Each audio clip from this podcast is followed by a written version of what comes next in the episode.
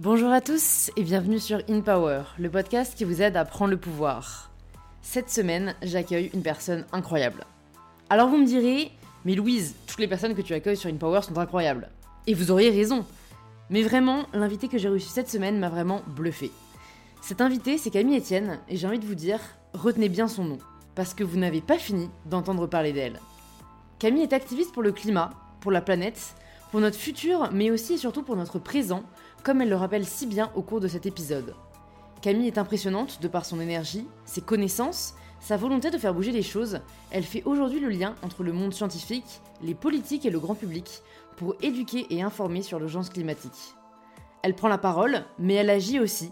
Camille est à l'initiative de nombreuses mobilisations des jeunes pour le climat, que ce soit des marches ou des nuits passées devant l'Assemblée nationale afin d'être entendue. Franchement, je pourrais continuer encore longtemps, mais je vais me taire, car aucun de mes mots ne pourra rendre justice à ce qui va suivre, autant commencer tout de suite.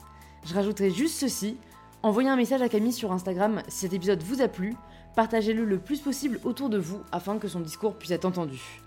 Et je suis ravie de vous inviter maintenant à rejoindre ma conversation avec Camille. Salut Camille Salut Bienvenue sur InPower. Bah, merci. Je suis très heureuse de te recevoir, une camarade aussi euh, de Sciences Po, même si on n'est pas de la même promo. Est-ce que, bah, pour toutes les personnes qui nous écoutent, tu peux te présenter de la façon dont tu le souhaites? Carrément. Et eh ben, très simplement, je pense que je suis juste une jeune de 22 ans, bientôt 23, et je suis une activiste pour la justice sociale et climatique. En Ouais. gros. Ok. est-ce que c'est une étiquette? Enfin, quand est-ce que tu t'es dit, ok, salut, je suis activiste? C'est vrai que c'est une bonne question. C'est un peu bizarre parce que c'est pas. euh, c'est plutôt quand on me l'a dit de moi, en fait. C'est quand euh, il y a Ouais, des quand médias, quand, il y a- défini. quand on m'a défini par ça, même quand on m'appelle euh, la Greta française, c'est toujours assez perturbant d'être défini par quelqu'un d'autre un peu. Il y a un peu un truc de. Hmm. je sais pas, je suis juste moi et j'essaie de faire ce que je peux euh, en fonction de là où je sens que j'ai un impact. Donc, euh, surtout que je suis intéressée à plein de choses et que je suis hyper curieuse et du coup, j'adore le cinéma et en même temps, bah, je peux pas me considérer comme encore comédienne et j'adore écrire et jamais j'assumerais d'être écrivaine et du coup, Ah, je trouve ne jamais dire jamais. non, mais du coup, je trouve que c'est cool de. En fait, activiste, ça, ça résume mon envie qui est d'impacter le monde. Ouais, Euh, et après, ça me permet de le faire un peu de toutes les manières que je veux. ouais, ouais. Donc, donc pour toi, tu te définis pas, tu te limites pas à un champ euh, d'activisme, quoi. Non, parce que plus j'avance, plus je découvre que non seulement il y a plein de manières de le faire, Ouais, et euh, qui peuvent être super intéressantes. ouais. Et plus je découvre qu'il y a euh, toutes les luttes qui sont liées et que donc en fait aujourd'hui, euh, moi j'ai commencé par le climat. Enfin, c'est faux, j'ai commencé par les, les jeunes, les jeunes euh, délinquants. C'était la, la euh, délinquance juvénile qui Ouais. finissait en prison. J'étais fascinée par ça. Je voulais être juge pour enfants, Ouais, donc euh, pour m'occuper des jeunes dans les foyers, etc. Et après, plus tu creuses, plus je me suis rendu compte en fait que euh, cette question climatique, elle était très liée à la justice sociale et que du coup, j'avais pas à choisir entre les deux. Et puis plus je creuse, plus je me rends compte que même le féminisme, il est aussi lié à tout ça. Donc euh, voilà, pour l'instant, je me définis par ces deux-là et on verra plus tard. Ouais, non mais c'est c'est euh, hyper intéressant et je pense en effet, enfin moi c'est un- je trouve ça un peu vertigineux aussi, tu vois. C'est que du coup, je sais pas si tu ressens ça parfois, mais euh, étant créatrice de contenu engagée, euh, j'ai l'impression que j'ai le devoir de me renseigner sur toutes les luttes. Et en fait, je ne peux pas bien parler de toutes les luttes, tu vois, c'est faux. Et si tu sais comme je suis d'accord. Ah ouais, et tu, tu le vis comment toi ça? Parce que euh, bah ouais, parce que du coup il y a ce sentiment de devoir, même d'intérêt, de curiosité, et d'un autre côté, euh, est-ce qu'on peut vraiment tout maîtriser, tu vois? C'est ça qui est super galère, c'est que hum, je suis toujours entre. En fait, le plus dur, pour en parler maintenant, mais pour moi, le plus dur, c'est pas du tout les haters. euh, tu vois, euh, des, des gens, des, des vieux boomers qui sont là en mode oh là là, euh, elle fait trembler mes petits privilèges, mon capitalisme, euh, c'est une, une ayatollah ou un truc comme ça. Ça, à la limite, je m'en fous parce que c'est des gens qui comprennent pas et Ouais. qui sont encore dans le déni de l'urgence dans laquelle on est. Et à la limite, il n'y a pas de souci, mais c'est juste, en fait, à l'inverse, les gens qui sont qui sont censés être mes pères, qui ont une vision du monde plus ou moins semblable à la mienne, et pour qui, en fait, t'es toujours le trop de quelqu'un et le pas assez de l'autre. Ouais. Et ça, c'est d'une violence, des fois, parce que moi, j'ai mon, mon, mon gros rôle, et je pense que tu as aussi celui-là, c'est d'essayer d'embarquer le plus de gens possible avec nous. Hmm. Parce que je suis sûre que cette révolution, on la fera pas à 10, quoi. Donc, ça m'empêche pas d'être radical dans mes idées, de moi lire plein de contenus qui peuvent être plus techniques, de lire, d'aller à la source des rapports, etc. Mais en attendant, je sais bien que si j'arrive à, juste pour montrer que je sais tous mes chiffres et, et, et au grand public, il y a des gens qui vont être mais largués. Hmm. Parce qu'on a l'impression que tout le monde est au courant. Ça, je suis persuadée que c'est faux. Et donc, il faut qu'on fasse cet effort d'embarquer. En tout cas, il faut qu'il y ait des gens qui fassent cet effort. Et moi, j'adore faire ça. Donc, je veux que ce soit mon rôle dans, ce, dans cette lutte-là. D'embarquer le plus de gens possible avec moi. Et donc, ça veut dire parfois euh, vulgariser un petit peu. Ça veut dire parfois commencer par le début. Mm. Et il y a des gens qui sont plus loin dans leur, euh, dans leur compréhension du problème qui le, qui le prennent mal, en fait. Et qui te font comprendre que tu vas pas assez vite, pas assez fort, pas assez loin. Et ça, c'est super dur. Ouais. Et c'est la seule chose qui vraiment pourrait me- qui, qui m'a déjà découragée, qui m'a Ouais. déjà donné envie de dire mais écoutez, euh, en fait si vous le faites mieux, débrouillez-vous, bye quoi. Moi je fais ce que je peux, ok les gars. Ouais, c'est clair. Et c'est vraiment un vrai sujet dont on parle pas beaucoup, mais ce truc de pureté militante, ce, ce truc de on se juge entre militants, entre ça c'est vraiment le truc le plus toxique pour moi. Bah, comme tu dis, c'est, c'est, enfin, pour le coup, le monde du militantisme est assez euh, difficile à vivre parce que, enfin, moi, je, me- je, moi, j'ai du mal à me donner l'étiquette de militante parce que, bah, pareil, je pense qu'en fait, il y a tellement de militantes qui diraient genre, mais c'est qui elle, MDR, elle est pas du tout militante, tu vois. Donc, en fait, mais limite, je préfère pas parce qu'à partir du moment où tu te revendiques comme tel, on t'attend vraiment au tournant. Et c'est vrai que euh, c'est, en fait, c'est très dur, je trouve, parce que c'est un peu devoir faire le choix entre tes convictions et ton bien-être aussi parce que euh, parce que en fait si jamais tu sais que le monde militant n'est pas bienveillant et Mm. moi de l'extérieur je n'ai pas l'impression qu'il l'est tant que ça hein, tu vois parce que Mm, bah, parce que comme tu dis c'est jamais c'est à qui sera le plus euh, et à qui fera le ouais le plus et, et donc en fait euh, c'est une exigence C'est super dommage. Parce Ouais. que du coup, il y a plein de gens qui peuvent être découragés, alors qu'en réalité, euh, c'est quelques-uns qui sont un peu euh, dans, dans- Et on comprend, parce que quelque part, il y a une colère face à un monde total qui s'effondre, et face... Quand tu montes de conscience dans, dans, dans le niveau des inégalités, dans le niveau d'urgence climatique et sur la biodiversité, tu peux être Tu énervé flippes. hein, ouais. donc c'est normal d'avoir une colère et d'avoir envie de réveiller tout le monde en disant mais vas-y plus vite, plus fort, c'est grave quoi. Donc je comprends mais c'est juste que du coup ça peut décourager plein de gens qui sont conscients mais qui se sentent pas à la hauteur. Hmm. Alors que en réalité tout le monde, absolument tout le monde a la capacité de changer, d'impacter le monde d'une manière ou d'une autre. Donc tout le monde devrait être activiste en fait pour moi. Hmm. Être activiste, ça veut juste dire on, on- je décide de changer ma manière d'être au monde et j'ai envie d'embarquer avec moi d'autres gens pour être au monde différemment et de participer à cette réflexion collective. Donc tout le monde est le bienvenu et d'ailleurs tout le monde doit faire partie de ça parce que on va pas la faire à 10 comme je dis cette révolution vraiment.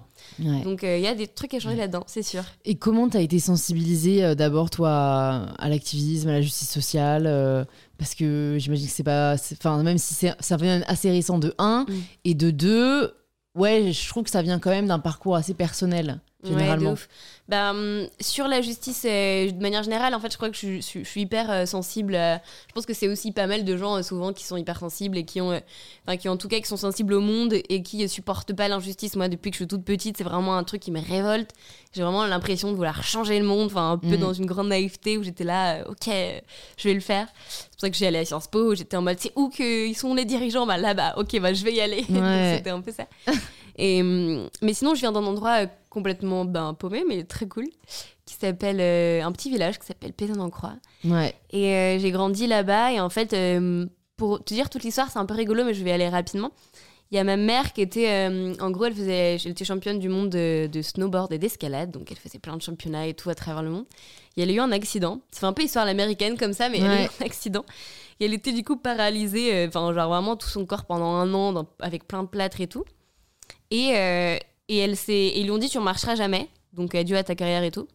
Et elle, elle s'est vraiment genre concentrée à faire super gaffe à ce qu'elle mangeait, à visualiser sa colonne qui se refaisait, etc. Enfin vraiment dans un truc de médecine un peu plus large. Ouais. Et elle a réussi, alors elle peut pas courir ou quoi, mais elle a réussi à marcher complètement et on voit presque pas qu'elle est handicap aujourd'hui.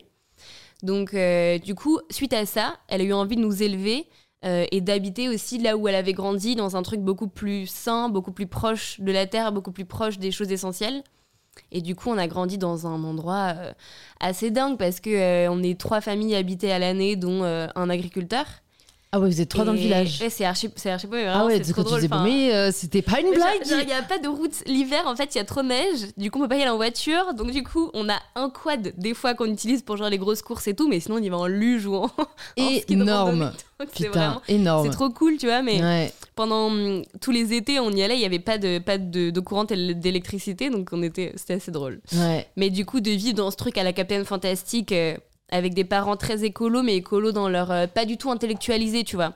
Vraiment dans leur. De cœur, dans- quoi. Ouais, dans, dans la manière de vivre.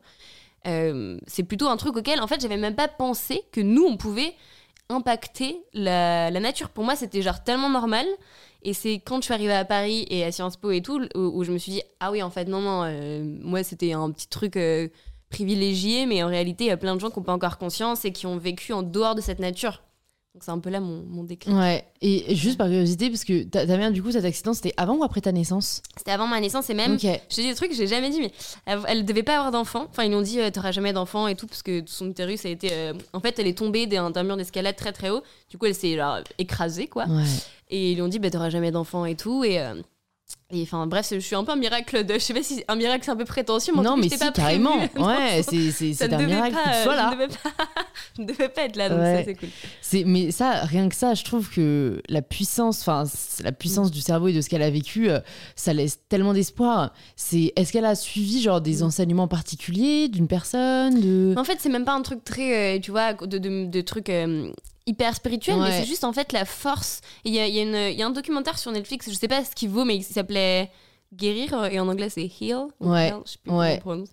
Et euh, qui, qui est assez impressionnant et qui montre euh, tout ça en fait, toutes les guérisons où euh, tu te concentres, et où en fait c'est la force du mental aussi sur ton corps concrètement.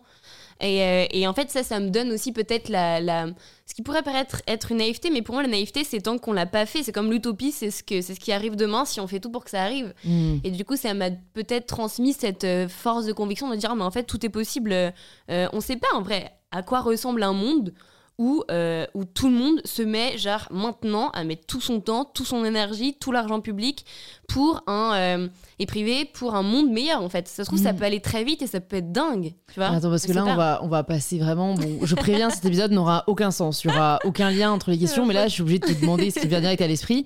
C'est que toi, tu crois à un monde où tout l'argent public et privé va à, du coup, euh, la justice sociale? C'est ça que. Justice sociale, climat. Ben, en fait, c'est-à-dire qu'à la base, à la base, ça sert à quoi? En fait, c'est juste pouvoir se questionner. J'ai eu la chance de faire de la philo Ouais. en bicursus.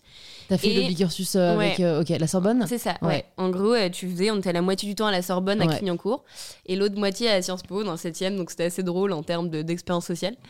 Et le truc très cool, c'est que le seul, j'ai pas retenu beaucoup de trucs, mais ce que j'ai retenu, c'était la question de questionner les termes, tu vois. Et en fait, à la base, du coup, ça me permet de, de repositionner, ok, la politique, c'est quoi? La politique, à la base, ça vient de police avec un S, qui veut dire gestion de La cité. cité. Donc en vrai, c'est comment est-ce que nous, citoyens, on, a- on cohabite ensemble et comment est-ce qu'on habite au monde. Donc ça doit être ça, simplement. Euh, pareil, l'économie, ça vient de oikos, qui veut dire la gestion de la maisonnée, du foyer. Donc c'est juste, ok les potes, on décide de euh, prendre de l'argent parce que ben, c'est quand même plus pratique, on peut faire des échanges euh, pour, ben, on n'a pas besoin, tu vois, je te donne pas ton thé contre ma bougie, mais si je la veux plus tard, ben, je peux avoir ma bougie plus tard parce qu'il y a ce truc qu'est l'argent. Donc à la base, c'est un truc cool qui est censé nous dire, l'économie, c'est censé nous donner une société plus en paix, euh, on a plus accès à l'éducation, on est en meilleure santé, etc. Donc ça, c'est l'idée, c'est ça. Le problème, c'est qu'on a complètement oublié les bases philosophiques de ce truc-là, et que dans l'histoire de l'économie, c'est très très récent ce qu'on est en train de faire, et qu'en fait, on a confondu ce qui est un moyen avec une fin en soi. Ouais. Donc maintenant, on, on est uniquement pour de l'argent, mais en tant que tel, ce qui n'a aucun sens, parce que l'argent, c'est pas une réalité. En fait, en réalité, si tout le monde Arrêtez décidait de... dire que ça vaut ouais. plus rien, que ce billet à 10 euros, il vaut pas 10 euros, bah on ne sert à rien. Et donc, euh, ça, c'est une théorie qui est assez simple, en fait, qui s'appelle de Kate Raworth. Je suis très nulle en prononciation de nom anglais, mais qui est la théorie du donut, comme un donut. Là, tout de suite, ça parle plus.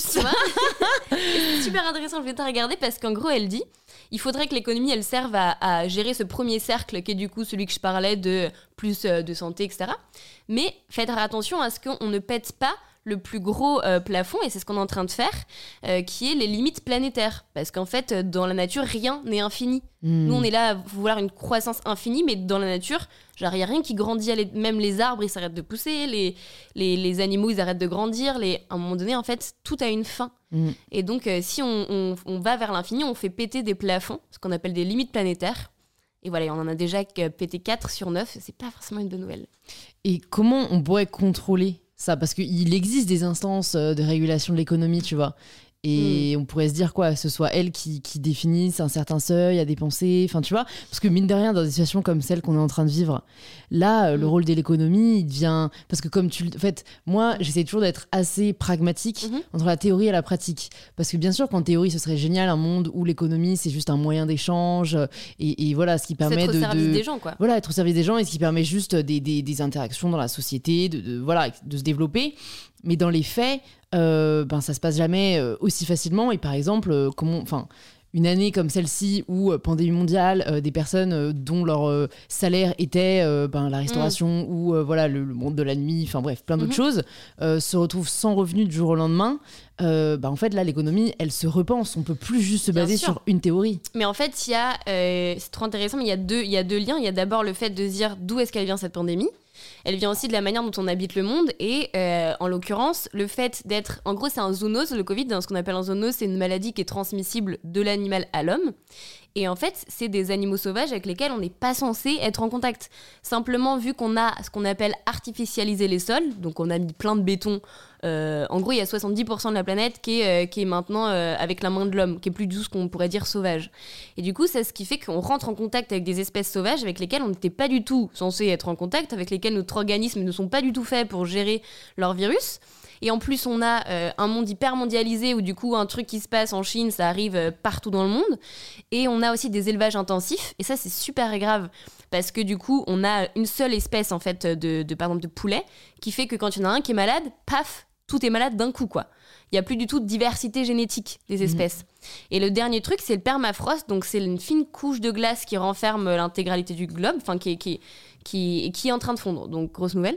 Et dedans, elle renferme plein de virus, plein de virus anciens, oubliés et tout, qui sont encore actifs et qui vont. Donc voilà, tout ça pour dire, il faut, quand on pense global et quand on revient à la source, se dire que ça, c'est une des conséquences de notre manière dont on habite le monde aussi. Donc repenser un, un modèle plus simple, respectueux du vivant, euh, ça nous permettrait d'éviter ce genre de pandémie, type euh, la pandémie du Covid. Après, euh, il faut encore une, faut avoir euh, tout, en, tout est en termes de proportion. Les gens qui galèrent, en réalité, ils sont pas. Par exemple, le grand capital n'est pas taxé.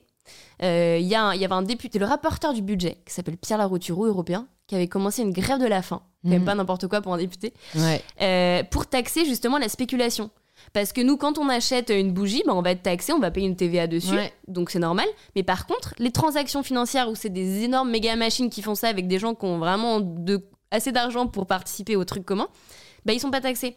Donc en fait, tu vois, il y, a- il y a deux poids, deux mesures. C'est-à-dire que euh, c'est une question de volonté politique. Euh, on pourrait très bien euh, décider de, de, comme on dit en anglais, relocate, genre de, de, de mieux allouer, voilà, réallouer Ouais, nos ouais, ressources. Donc pour moi, c'est ça. Et, et c'est arrêter de penser uniquement dans l'intérêt de quelques-uns. Ouais. Mais donc, Donc, toi, tu crois à la théorie des euh, 1% euh, VS 99 Mais c'est plus qu'une théorie, en fait. C'est des choses qui sont. euh, c'est pas une haine, en fait. Il faut bien comprendre que c'est pas une haine des, euh, des méga riches ou un truc comme ça. Moi, j'étais avec Emmanuel Faber euh, ce matin. Et, et en fait, il y a quelques dirigeants qui ont réellement envie d'impulser une transition et d'utiliser leur grand pouvoir pour faire plein de choses. Mm. Mais dans la réalité, c'est très souvent au détriment d'autres. C'est-à-dire que, ça tu vois bien dans la mode, pour reprendre un sujet que tu traites plus souvent, bien sûr que euh, quelqu'un qui s'est fait énormément d'argent, tu, tu vois bien avec ta marque, Mm. que pour faire de la marge, c'est pas évident. Donc des gens qui arrivent à s'enrichir euh, de manière complètement démesurée, c'est qu'ils ont aussi tiré des marges, qu'ils ont fait produire par des Ouïghours, qu'ils ont fait euh, des, ben, des, des- des concessions sur la qualité. Et donc du coup, quelque part, on devrait pas avoir ça. Tu vois, on devrait réduire beaucoup plus ces inégalités, à mon sens. Ouais, non, mais t'as raison. Pour le coup, c'est hyper parlant que, du coup que tu me parles d'un secteur que je maîtrise, qui est la mode, parce qu'en effet, j'imagine que pareil, de manière pragmatique, euh, le secteur de la mode est représentatif d'au final quasiment tous les Bien autres sûr, secteurs. Sûr. T'as toujours des gros industriels qui ont voulu se faire un max de blé et t'as toujours des marques qui essaient de faire bien les choses. En fait, c'est vrai que moi, je sais pas, euh, j'ai toujours eu l'impression que c'était un peu la facilité de critiquer. euh, euh, tu vois, j'ai jamais. Enfin, je trouve que la, la théorie de il y a juste quelques personnes qui veulent s'enrichir et puis c'est eux qui détiennent. euh, tu vois, c'est entre eux que détiennent. je vais la refaire cette phrase parce qu'elle était pas du tout claire. C'est qu'en gros, tu vois, ce sont genre juste. Je vais pas réussir à la dire. Qu'en gros, c'est juste quelques personnes qui détiennent Mm. un peu la finance mondiale et qui, voilà, détiennent le monde. Enfin, Mm. J'ai toujours trouvé ça un peu genre la théorie du complot, tu vois. Ouais. En fait, je pense qu'il y a juste beaucoup d'opacité et que du coup, au Bien final, on ne se rend pas compte. Après, ce qui est certain, c'est que, euh, c'est que le monde de la finance mérite d'être régulé et, et qu'en fait, surtout, je pense qu'il est tellement pas. Enfin, toi, du coup, vu que tu t'es vachement Mm, mm. renseigné sur euh, tout l'aspect euh, climatique, environnemental, est-ce que le monde de la finance, tu commences aussi à bien et Alors, comment il bien- existe et ce qu'on pourrait, ce qu'on pourrait le changer? Parce qu'en fait, pourquoi est-ce qu'il n'y a pas. Parce que moi, j'ai l'impression que les personnes qui critiquent le monde, le monde économique tel qu'il est, euh, le, le libéralisme, etc., vont toujours avancer des arguments qui, fondamentalement, ne sont pas forcément euh, Mm, mm. efficaces. Enfin, tu vois, je, je pense euh, même à des à des personnages politiques euh, extrémistes euh, euh, qui vendent du rêve en boîte, économiquement parlant, alors que dans les faits, pour avoir étudié l'économie, pour avoir aussi, euh, Mhm. enfin pour le coup, moi c'était vraiment ma spécialité euh, au cours de mes études, fondamentalement, tu ne peux pas faire un monde où euh, tout le monde ferme ses frontières, Mm. où, Non, tu vois, revenu universel pour tout le monde, enfin faut financer ça, tu vois. Et donc moi c'est vrai que j'ai- je cherche encore des économistes qui repenseraient l'économie de marché. D'une ma-. Ah bah génial, vas-y, dis-nous tout. Non, non, mais je suis d'accord qu'il faut. Enfin, c'est très important de pas, euh, comme tu dis, tomber dans le truc très facile de genre c'est quelques-uns euh, méchants.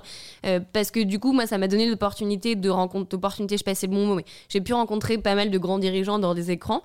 Euh, et en fait, il y en a qui sont juste pas conscients. Enfin, il y, en a quelques-uns, dirigeants politiques et économiques, qui euh, en effet veulent garder leurs privilèges, ça c'est certain.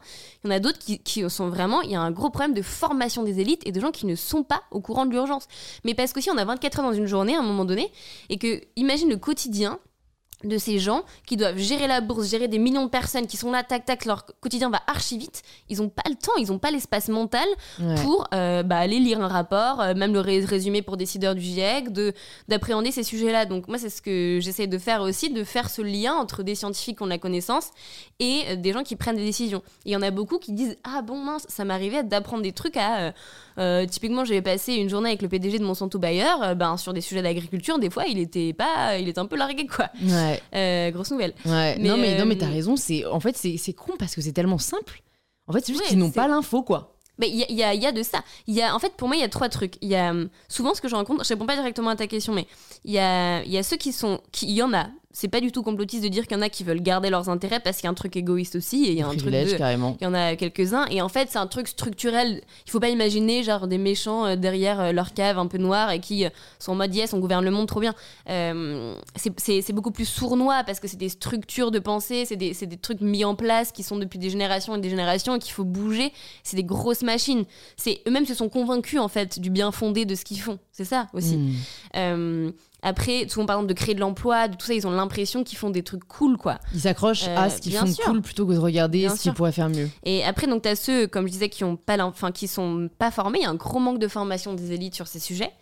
Euh, et les troisièmes, ça, c'est une question de vision et je pense d'ego qui fait que beaucoup de ces gens dans des positions de pouvoir sont quand même des mecs blancs, euh, 6 de 60 ans, et qui du coup ont aussi une bonne virilité à montrer et qui ont du mal à se dire qu'il va falloir à un moment donné dégonfler, que l'homme va pas tout réguler, qu'on va pas réussir à faire ça tout seul et qu'il va falloir un peu d'humilité. Donc il va Mhm. falloir laisser la nature se régénérer, il va falloir de temps en temps laisser la nature faire, observer comment elle fonctionne, euh, recréer des écosystèmes, faire du biomimétisme. Et, euh, et en fait, ces gens-là, moi souvent, ils me disent, mais euh, non, non, euh, c'est bon, euh, en gros, euh, on, va, on va y arriver en fait. Ok, je suis conscient de l'urgence. Typiquement, j'étais avec le ministre, j'ai passé une heure et demie avec le ministre des Transports. Lui me disait, il, il est très, il est très carré, il est, il est hyper, il est hyper au courant de tout ce qui se passe, mais il est persuadé qu'il va y avoir un avion vert demain, qu'on va pouvoir voler en émettant zéro carbone, que la technologie sauvera le monde en gros. Hmm. Là où, là où factuellement, c'est pas possible. Enfin, il y, a- y y une balance entre les deux à avoir, mais, Ouais, euh, mais ouais. ça va pas tout sauver. Il va falloir qu'on réduise certains trucs. Bah, je pense, comme tu dis aussi, il y a peut-être une non-volonté d'affronter la réalité parce que c'est plus confortable. Et, Totalement. et, et- et en fait, enfin voilà, associé à l'optimisme euh, bah, dont tu me parles, du ministre des Transports, etc., c'est hyper compliqué. En fait, je pense que c'est compliqué aussi d'être celui qui va accepter de renoncer à euh, ce qu'il a toujours connu. Enfin, en fait, je pense qu'il faut aussi une profonde empathie. Pour même Totalement. comprendre l'urgence climatique, tu vois, c'est- une connexion avec le vivant, avec la nature, la réalisation que plus rien n'est comme avant et que nous, oui, on peut faire bouger les choses.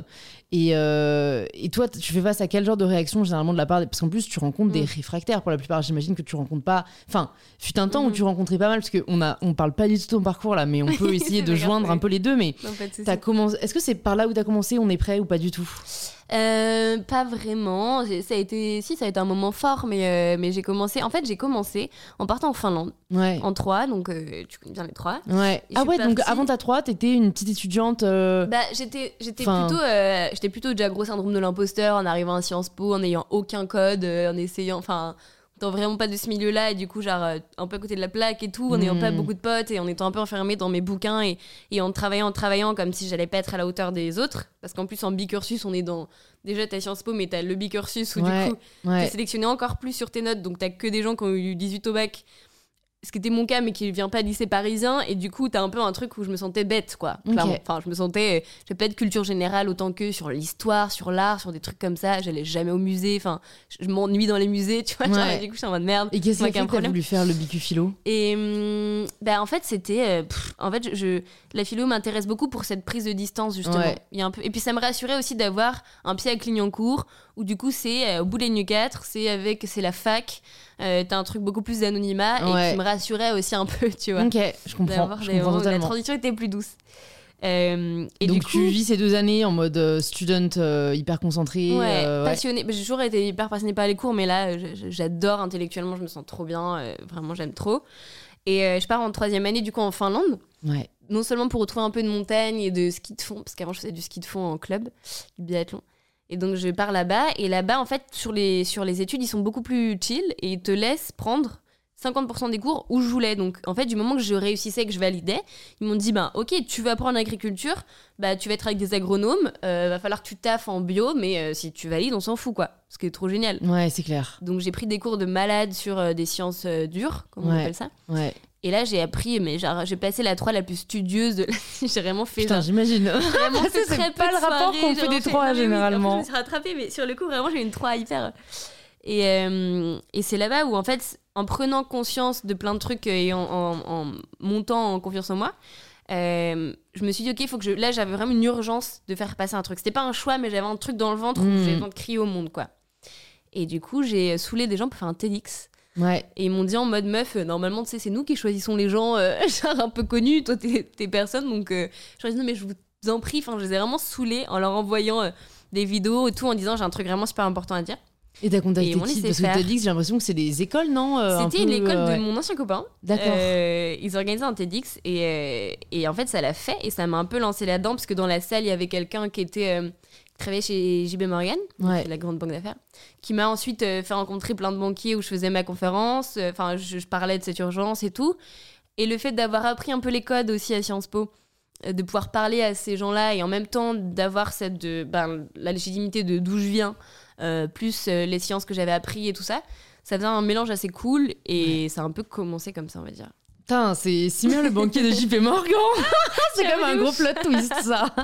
Un problème. Non, mais bon, c'est toi qui as, qui qui créé ça avec le. TEDx. C'est c'est génial que tu aies eu l'audace euh, et, bon, comme tu dis, la nécessité de faire passer le message, quoi.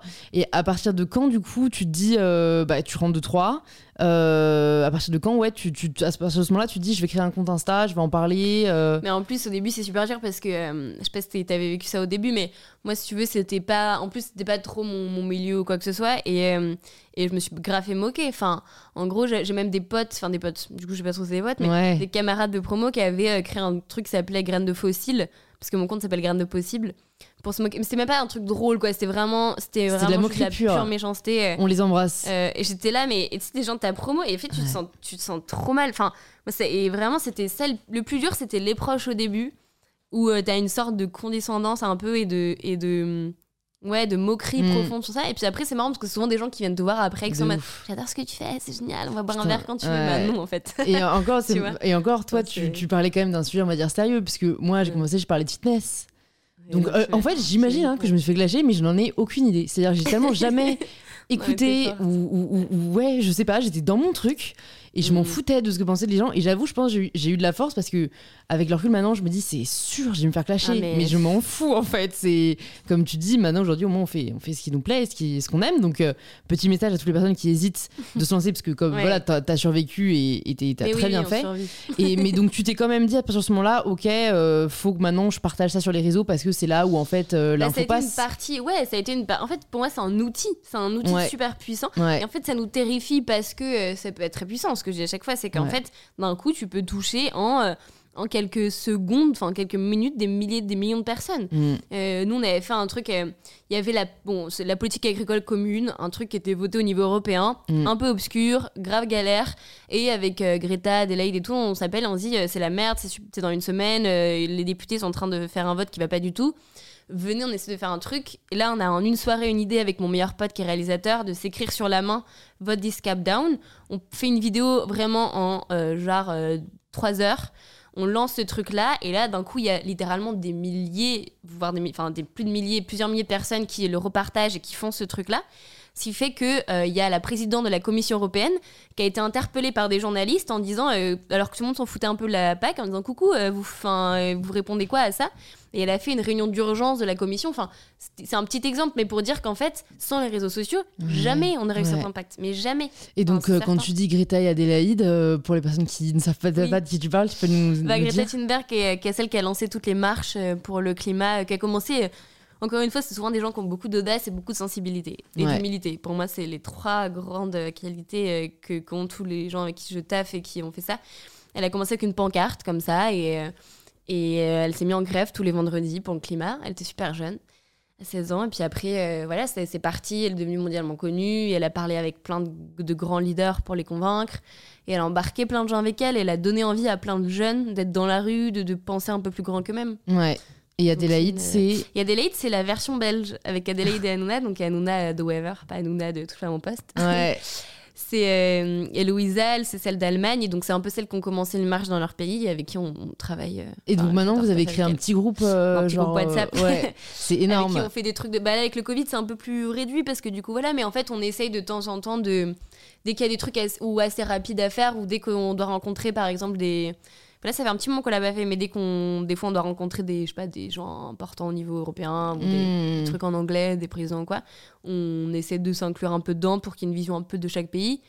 Et en même temps, on fait aussi beaucoup de choses euh, totalement indépendamment, quoi. C'est pas Ouais. du tout euh, tout le temps, mais c'est trop Ouais. cool de se sentir soutenu aussi, tu vois, et d'avoir des gens qui partagent un peu Ouais. ton quotidien, quoi. Mais c'est fou comme c'est allé hyper vite parce que du coup, euh, enfin, t'as trois, du coup, c'était il y a deux ans, quoi. Donc, euh, quand t'es C'est super vite. t'es rentré en M1.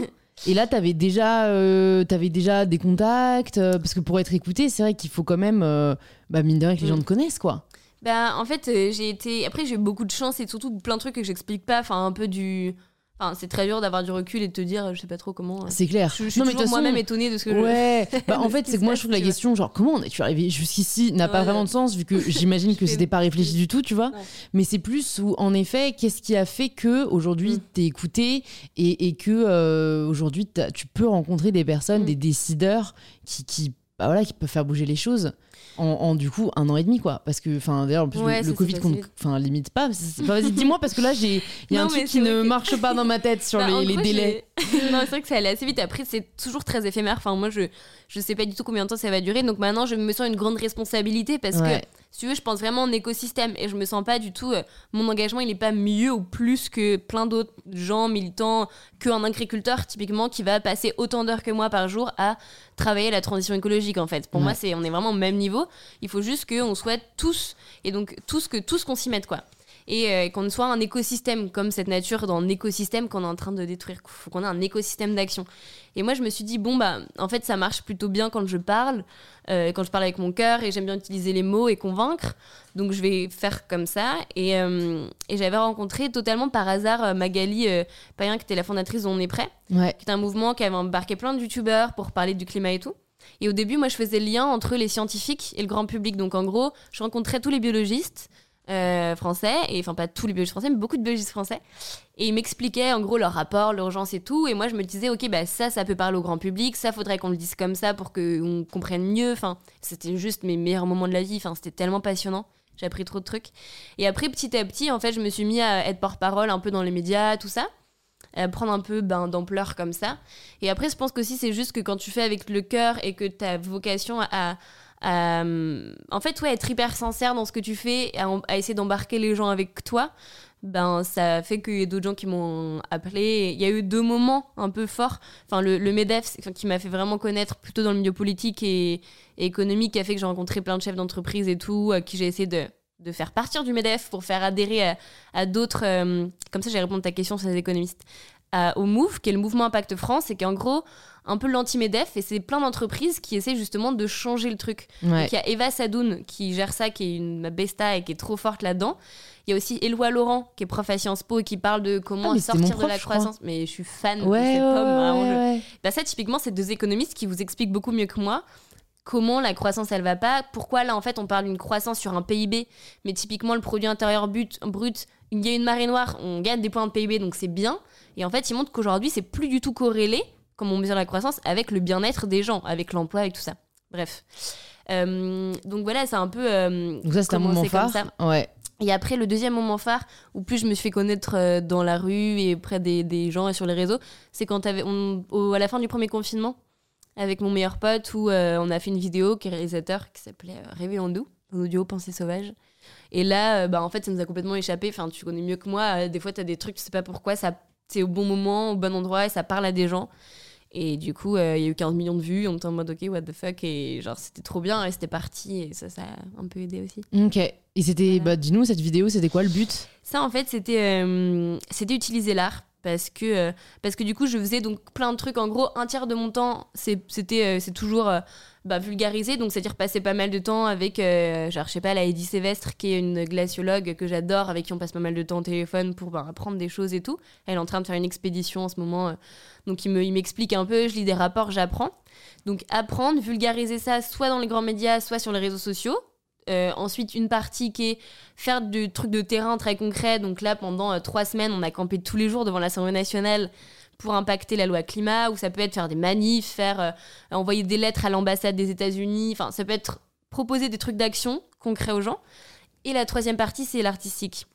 Euh, et ça, c'est l'artistique. Et pour moi, ça marche trop bien parce qu'en fait, je me suis dit, ok, moi, ça me touche. Tu vois, le rapport du GIEC, ça va me faire pleurer, super. Mais en vrai, il n'y a pas beaucoup de gens qui vont être euh, sensibilisés par ça. rapport, ouais. Alors qu'en vrai, on a tous déjà pleuré devant un film, on est tous tombés amoureux d'un acteur ou d'une actrice en deux heures alors qu'on sait que c'est faux. Enfin, Ouais. tu vois, il y a un truc où je me dis, mais c'est ouf le pouvoir que ça a sur nous, sur nos émotions. Alors que, enfin, je trouve ça hyper fascinant c'est l'art. en plus, C'est- quoi, C'est ouais. c'est dingue, c'est dingue l'art à quel point c'est un truc universel. Et je me suis dit, si on arrive à utiliser ça pour faire passer aussi des messages plus forts, ça peut juste être dingue. Et donc j'avais écrit un texte comme ça, euh, euh, en haut de mes montagnes, j'étais confinée chez moi là où j'ai grandi. Et euh, mon pote réel, il a dit bah vas-y, on teste un truc, on filme. Il y avait une danseuse avec nous, elle a dansé. euh, on a filmé ça et voilà, et c'était un peu parti comme ça. Et Mm. depuis maintenant, on tourne une série, donc c'est trop cool. D'accord, génial, qui sera J'adore. diffusé euh, sur le réseau. sur YouTube. Gratuitement On, sur YouTube, euh, on génial. essaie de résister à l'appel de toutes les plateformes et tout pour que ce soit le massif, enfin que ce soit le plus de nombre de gens possible qui le. Ouais, ouais, qui ait accès. Donc c'est dur parce qu'il faut trouver des financeurs et tout, mais Ouais, c'est très ouais. cool. Et, euh, et voilà. Et là, c'est sur les générations, celui qu'on a tourné, c'est un, un- on appelle la génération d'avant. D'accord, bah, c'est en effet euh, les plus réfractaires, dans le sens où c'est ceux qui ont été le moins sensibilisés. euh, mais ok, bon, bah génial, on a fait un peu du coup maintenant le point sur ton parcours parce que c'est clair que c'était hyper intéressant aussi. Ben, moi, j'adore là notre conversation parce que j'imagine, enfin, les personnes qui écoutent comme moi, on apprend énormément de choses.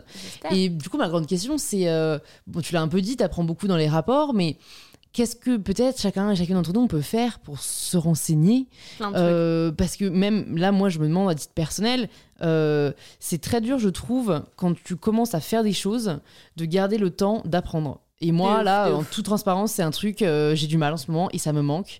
Parce que je me rends compte que j'ai terminé les cours, donc en plus déjà, euh, j'aurais plus cette porte-là pour continuer à apprendre.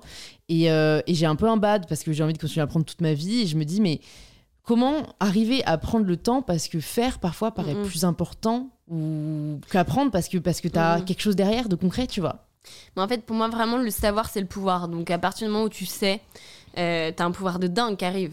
Et même, en fait, il faut décloisonner notre vision de, de la connaissance où c'est pas forcément passer des heures à juste. faut arrêter d'être puriste, comme dans le militantisme, faut arrêter d'être puriste en disant si je lis pas vraiment le rapport en tant que tel. Il y a un côté un peu de snobisme. Donc, si vous, ça vous parle pas, c'est pas grave. Il y a plein de gens qui font de la vulgarisation, même sur YouTube, qui sont trop forts, qui font des trucs trop bien. Sur l'écologie, il y en a plein. Mm. Euh, Il y a La Barbe qui fait plus de vidéos, mais qui en a fait des, des trucs de malade, Nicolas Mérieux qui est trop cool.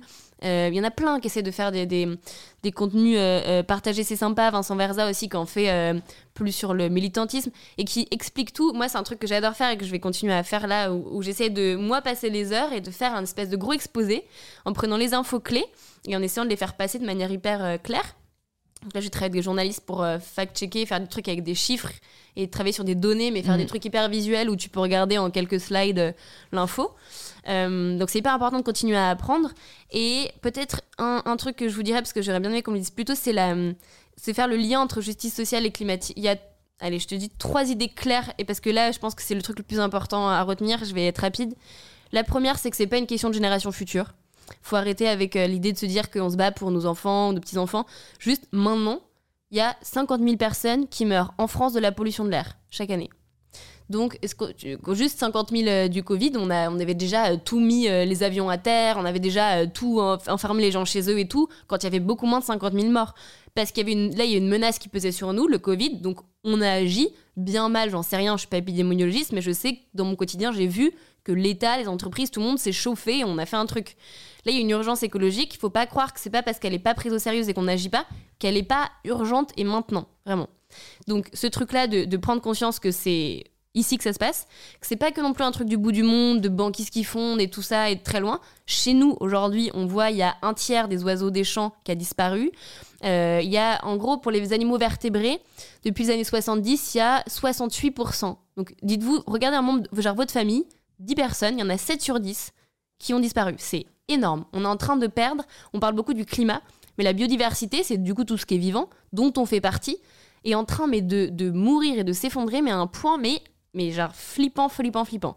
C'est flippant et en même temps, c'est assez euh, une bonne nouvelle. Dans enfin, la seule bonne nouvelle, c'est que, à l'inverse du climat, où là, il y a une durée de vie des CO2, du CO2 et des gaz à effet de serre dans l'atmosphère qui fait que dans tous les cas, il y a une espèce de d'inertie qui fait que dans tous les cas, ça va continuer à se réchauffer. Sur la biodiversité, on peut grave agir. Genre, il y a une plage en Thaïlande, ils ont arrêté de faire revenir des touristes. En quelques semaines, paf, d'un coup, il y avait plein de vie. Les coraux sont revenus à la vie. Euh, ils ont nettoyé une plage euh, en Inde. D'un coup, il y a eu plein de tortues qui sont revenues pondre. Enfin, il y a grave des trucs qui peuvent se passer et ça peut aller mieux vite. Donc, prendre conscience que c'est pas pour plus tard, c'est pas forcément au bout du monde, c'est ici maintenant. Et c'est une question de gens. Donc, si vous n'avez rien à faire des pandas, euh, c'est pas grave, c'est pas mon problème. Mais il y a vraiment euh, genre, en gros, c'est les 10% les plus riches qui émettent 52% des émissions de gaz à effet de serre. Uniquement en France. Au niveau mondial, c'est bien pire. Mais 10% les plus riches. Euh, ah, d'accord, en France, pas au niveau mondial. Non, non, non, c'est bien pire au niveau mondial, mais là, c'est le rapport d'Oxfam qui se concentre sur la France. Donc, prendre conscience aussi que se battre pour les inégalités, euh, bah, c'est aussi se battre pour un truc. En fait, c'est les plus précaires qui aujourd'hui subissent les conséquences. C'est ceux qui vivent près des usines, euh, c'est ceux qui bah, vont se taper la montée des eaux, qui vont devoir bouger de chez eux. c'est tous ces gens-là qui, qui ont pas, enfin voilà, qui, qui, se payent des cancers à cause des produits pas bons qu'on met sur nos corps parce que c'est les, les, moins chers ou qui et qui mangent pas bien. Donc euh, voilà. En fait, tout ça est très lié, mais prendre conscience que c'est ici, maintenant et que c'est les gens, je pense que ça donne quand même vachement plus envie d'aller vite, quoi, après. Ouais, mais là, j'imagine que plein de gens se disent Ok, mais maintenant quoi? Maintenant, qu'est-ce que je fais? Tu as 4 heures. Très bien. Euh, moins que ça, enfin beaucoup moins que ça. Il y a, en fait, à mon sens, il y a, hum, c'est important de. Il y a un peu un truc en ce moment de dire Ouais, les petits gestes, ça sert à rien, les, les, agir dans mon quotidien, ça sert à rien. Je suis pas du tout d'accord avec ça. Pour plusieurs raisons. Il y a un chiffre, comme vous allez souvent entendre, qui dit que si tous les Français étaient parfaits, étude de carbone 4, on réduirait que de 25% nos émissions de gaz à effet de serre. Donc si tous les Français étaient véganes, zéro déchet, prenaient plus jamais l'avion de leur vie, machin, ce qui est déjà énorme. En réalité, euh, il faut comprendre, et je vais être rapide aussi, mais plusieurs choses, c'est que déjà c'est un truc de santé mentale, de pas être ce qu'on appelle en dissonance cognitive, c'est-à-dire de penser un truc et de faire euh, autre chose. Euh, c'est hyper important pour vous. Vous allez vous sentir mieux, vous allez moins être en éco-anxiété si vous agissez dans votre quotidien. Donc ça, c'est déjà rien que pour ça, c'est cool de faire des choses avec lesquelles on est aligné. Moi, j'essaie dans mon quotidien d'être aligné avec ce que je prône, c'est le mmh, minimum. Donc ça vaut le coup de le faire. Ensuite, il y a quand même un impact. Et il faut se rappeler très rapidement, vous, les entreprises, elles font quand même le graphique de base d'offres et de demandes. Vous, vous êtes la demande. Donc le boycott, c'est un truc qui fonctionne. C'est vieux comme la nuit du temps, mais ça fonctionne. Si personne n'achète, ils n'en produiront plus, point. Enfin, euh, genre, je sais pas, le Coca, pendant un exemple, ou, ou McDo, ils sont pas fans de l'idée de. Enfin, je veux dire, il n'y a pas un gars qui est en mode vive ma formule. Enfin, si personne n'achète, ils feront autre chose. Vraiment, ils bougeront. Les entreprises, elles peuvent bouger. Shell, à la base, c'était pas de l'essence, ils faisaient du, du commerce de coquillage rare. C'est pour ça que c'est un coquillage. Donc les entreprises sont capables de bouger si les consommateurs aussi poussent. Et au niveau politique, faut pas croire que c'est une fois tous les cinq ans et après ils s'en fichent. Les, les décideurs politiques qui regardent ce que pense l'opinion publique. Ils font des instituts de sondage, ils vont sonder. Donc vous, si vous donnez un peu l'impression que, enfin, si vous agissez et que si vous montrez que la société est en train de changer, bah, beaucoup plus vite. Moi, j'ai rencontré plein de décideurs politiques, ils disaient ah oui, mais les Français sont pas prêts. Si on montre qu'on est prêt, ça va changer aussi beaucoup plus vite. Donc même dans votre quotidien, vous impactez le monde, c'est déjà super. Donc on peut commencer euh, le régime, euh, enfin réduire sa consommation de viande et de poisson. Regardez Cispiracy parce que les poissons c'est aussi un gros délire. Euh, bah ça c'est déjà super parce qu'il y a un gros impact. Limiter de, les voyages en avion et de redécouvrir nos régions, redécouvrir la France, ça c'est un énorme impact aussi. La mode, je vais pas en parler parce que tu en parles beaucoup, mais c'est un gros impact. Allez voir ma dernière vidéo. Trucs, euh, voilà. Ça c'est les trucs de base. Euh, et en fait, il n'y a pas une échelle. Enfin, il faut pas genre commencer par zéro déchet avant de faire une manif. Hmm. Faites ce qui vous fait kiffer. Non, il n'y a pas c'est juste ça. C'est juste Hmm. fait ce qui vous fait kiffer. C'est-à-dire que vous, si c'est ce que vous aimez, c'est d'aller euh, faire du woofing, bah, commencez par faire un mois de, de- genre dans une ferme et euh, apprendre la permaculture. Et c'est pas grave si par ailleurs vous n'êtes pas zéro déchet en fait. Enfin, on s'en fout. Il n'y a pas de, il y a pas de diplôme d'activisme. Vraiment, genre juste, on a besoin de tellement de tout le monde que si vous aimez trop genre faire de la musique, mais faites, devenez un artiste de malade qui a une voix qui porte et qui porte ces messages-là et qui donne envie à plein de gens de se lever le matin pour changer le monde. Ouais. Peu importe ce que vous faites, mais juste faites un truc qui a du sens. Parce que si, vous êtes aligné avec vous-même et que vous faites des trucs qui vous fait kiffer, qui vraiment que vous aimez, eh ben vous allez être plus, vous allez réveiller votre intranquillité et du coup votre capacité à vous réveiller quand dehors il y a des, y a des choses qui sont en dissonance, qui sont, qui font pas sens dans la société, quoi. En fait, ce que je trouve hyper difficile, enfin déjà, c'est je suis assez admirative du fait que euh, tu gardes ton énergie et, et, et, et tu vois, enfin c'est, on entend tellement en effet ce discours euh, de la part de personnes qui au contraire sont hyper pessimistes et fatalistes et et, à juste titre aussi. Enfin bref, moi je trouve ça cool quand même de voir vraiment du positif et, de l'énergie. Et, et en fait, moi parfois le truc qui me déprime, c'est que je me dis je pense que pas mal de gens veulent faire plein d'efforts et puis après tu allumes ta télé et tu vois ce qu'ils font aux États-Unis ou en Chine enfin encore une fois c'est pas Non, juste pour pointer du doigt des gens tu Bien vois sûr, mais c'est vrai que quand moi j'ai vu les chiffres de la consommation d'énergie chinoise qui ne fait qu'augmenter que eux enfin ils jettent leur mais tout par terre enfin tu vois je veux dire les, les Mhm. Français sont pas du tout parfaits mais au moins c'est vrai quand même les gens euh, utilisent les poubelles qui sont dans la rue Mm, et mm. il y a un peu ce truc de bah ouais mais à quoi bon tu vois? Ouais, je comprends de ouf. Ça, c'est un vrai argument qui est ressorti en effet plein plein de fois. En fait, déjà, il y a aussi une grosse. euh, la manière dont les chiffres sont présentés sont souvent très très trompeurs parce qu'il y a beaucoup d'intérêts euh, diplomatiques. En fait, quand on remet euh, à, la, à la consommation par personne, euh, sachant que les Chinois et les Indiens typiquement sont très nombreux, ouais nous on consomme beaucoup plus en tant qu'Européens qu'un Chinois moyen. Enfin, Ouais. donc quand on remet par habitant, euh, en termes d'émissions, c'est de énorme. densité ouais, ouais, Enfin, ouais. nous, en fait, il faut aussi se rendre compte que un Français, en gros, c'est 11 tonnes de CO2 par an. Donc, on peut dire, quoi, ça veut dire quoi? Très concrètement, le fameux rap- les fameux 1,5 degrés, la COP 21, les accords de Paris, que vous avez peut-être entendu parler, l'idée de dire on limite le réchauffement à la fin du siècle à 1,5 degré, il faudrait émettre pas plus de 2 tonnes de CO2 par Français et par an. 11 tonnes, 2 tonnes. Donc, euh, ce qu'il faut qu'on fasse, c'est assez énorme. Ouais. Donc en fait, typiquement par exemple un Français, c'est en moyenne euh, entre 4 et 5 terres. Si tout, tout, tout le monde vivait comme un Français, il faudrait 5 terres. Sauf qu'a priori, on n'en a qu'une. Donc ça veut dire qu'on la pique aux générations d'après et on la pique à des gens qui aujourd'hui peuvent pas vivre euh, avec une seule planète, quoi. Donc faut, faut voir ça. Faut voir qu'en fait, quand on consomme plus, il y a un gâteau. Si on prend deux parts, ça veut dire qu'il y a quelqu'un qui va pas avoir à manger, vraiment. Donc euh, si on pense comme ça, après on se dit ah oui. Mm. Et il y a aussi une responsabilité aussi qu'on a historique. C'est-à-dire que nous, donc ça c'est un peu chiant parce que bah, on n'est pas nés là, mais comme les gens qui sont nés à l'autre bout du monde, euh, qui sont nés euh, ouïghours et qui aujourd'hui sont massacrés, ils n'ont pas non plus choisi quoi. Donc Mhm. ça va, on est quand même plutôt bien lotis. Mais on a une responsabilité historique de ouf parce qu'on s'est développé en premier, on a grave profité. On a sorti les énergies des, des sols en premier, on, on a fait cette industrialisation en premier, et du coup, bah, à un moment donné, maintenant, c'est facile de pointer du doigt ceux qui, euh, ceux qui bah, en fait, sont au début de leur développement en disant mais oui vous, mais parce que nous, on a déjà fait en fait cette phase-là où on était un peu dans l'expansion, et donc maintenant, on vit sur les, les bases solides de ce qu'on a construit, donc on se doit d'autant plus, on se doit d'autant plus de le faire, parce que euh, sinon on le fait pas, bah, on peut pas demander à Mhm. des gens qui sont déjà en galère quoi. Ouais. En tant que privilégié, on a un gros, gros, gros, on a une grosse responsabilité parce que sinon on le fait pas, on va pas demander à des gens qui, mais même au point de vue français, on va, les gens qui disent oui, mais alors les gens de banlieue, euh, ok, euh, c'est super sale, ils jettent n'importe où. Enfin, j'ai vraiment des gens qui me disent ça. ah ouais Je suis en mode, mais euh, enfin, vous vous rendez compte qu'on peut pas demander déjà quand on regarde les émissions entre nous, nos iPhones de partout, nos vacances euh, à Bali toutes les deux semaines et tout. Enfin, en, en termes d'émissions, on est quand même bien plus là, même si c'est moins visible. On peut avoir l'impression que c'est moins visible. Euh, et en même temps, on peut pas demander à quelqu'un qui a une charge mentale euh, d'avoir euh, trois jobs pour payer ses études, de galérer, de en plus dire bah vas-y concentre-toi sur la planète. en fait, il faut déjà qu'en tant que privilégié, on se dise on a une grosse responsabilité. Et ça, Ouais. pour moi, c'est vraiment important. Ouais, bah de toute façon, c'est la notion de privilège où aussi là, en fait, il y a une éducation à faire parce que moi, je me souviens toujours sur une vidéo YouTube que j'avais faite il y a longtemps sur genre mon parcours, bref, par rapport à mon poids, etc. Euh, J'étais au tout début de mon éducation sur les privilèges, etc. Tu vois, ça devait être a deux ans et demi. Euh, et donc, j'avais eu quand même la présence d'esprit de dire. Parce que voilà, j'ai quand même dit, bon voilà, après je sais que je suis quand même une femme mince, blanche, euh, Mhm. voilà, privilégiée. euh, et il y a une fille qui avait commenté, tu te rends compte quand même à quel point c'est honteux de dire que c'était privilégié d'être blanc et tout. Et t'avais quelqu'un qui lui a dit, mais enfin, c'est la notion de privilège, tu vois. Mais, mais donc en fait, je me rends compte que c'est vrai qu'il y a aussi une éducation à faire là-dessus, euh, sur, sur, sur ce que c'est, sur, bah, tu vois, que toi, comment est-ce que tu en as pris conscience Mm, Enfin, qu'est-ce que tu peux dire aujourd'hui aux gens qui ne se rendent peut-être pas compte de leurs privilèges et comment on peut aider ceux qui ne le sont pas, quoi. C'est normal. En fait, c'est- normal de ne pas apprendre. En fait, il faut quand même avoir une grande bienveillance et se dire que euh, on apprend tous les jours. Moi, il y a plein de, sujets sur lesquels je suis encore hyper larguée et je découvre et je suis en mode ah ok merde, je savais pas.